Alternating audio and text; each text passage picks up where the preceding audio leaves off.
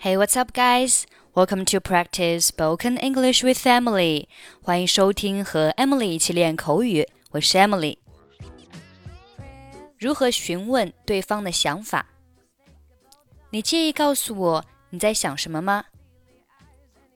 Do you mind telling me what's on your mind？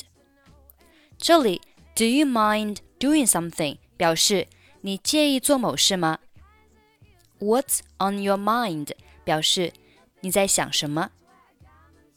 我希望你告诉我是什么让你烦心。I wish you would tell me what's bothering you.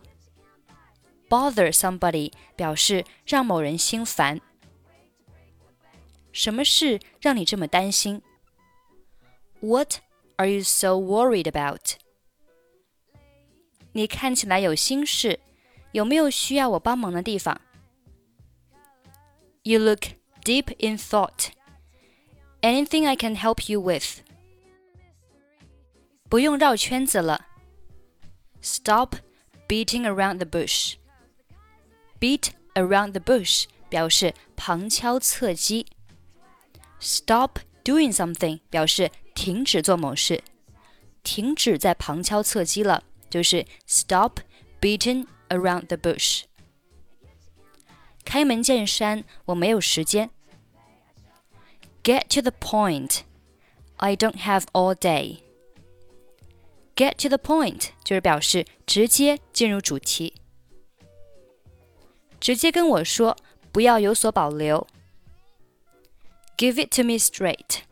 Don't hold anything back. 咱们直接说正事吧。Let's just cut to the chase。这里的 cut to the chase 和上面的 get to the point 意思是一样的，都是表示开门见山、直奔主题。不用绕圈子，咱们直接切入主题吧。No small talk. Let's get to the point right away. 我们来听一下今天的对话。有什么事让你担心吗？Is anything worrying you？哦，是我们办公室的新上司，他是从外面聘来的，不是从内部提拔的，所以工作的时候有些摩擦。Oh well, it's this new boss we have in the office. He was hired from the outside, not promoted from within. So there's a bit of friction at work. 你跟他相处的好吗？你是在担心他可能不喜欢你吗？Do you get along with him? Are you worried he may not like you? 我想我跟他相处的还行，和跟以前老板一样。 这不是我所担心的，我只是不喜欢每次有新上司上任的时候，部门的目标总是会突然改变。I get along with him all right, I guess. Same as the previous boss. It's not that I'm worried about. I just don't like it when our department change directions suddenly every time we have a new boss. Is anything worrying you? Oh, well, is this new boss we have in the office. He was hired from the outside, not promoted from within, so there's a bit of friction at work. Do you get along with him? Are you worried he may not like you?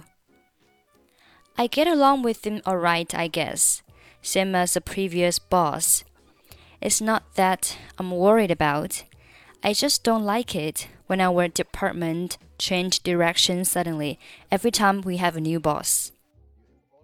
Okay, that's pretty much for today. 想要参与本期节目的跟读版本以及语音打分，欢迎您关注微信公众号“英语主播 Emily”，在公众号里回复“节目”两个字即可加入。I'm Emily. I'll see you next time. Bye bye.